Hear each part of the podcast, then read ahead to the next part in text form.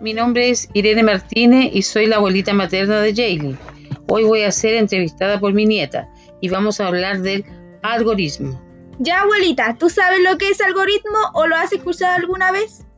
Sí, son los pasos que uno va adquiriendo en el día a día. Por ejemplo, yo trabajo, lo primero que hago en la entrada, me toman la temperatura, me entregan mascarilla y me echan alcohol gel. Luego marco la entrada y me dirijo a mi lugar de trabajo y eso lo hago todos los días de semana.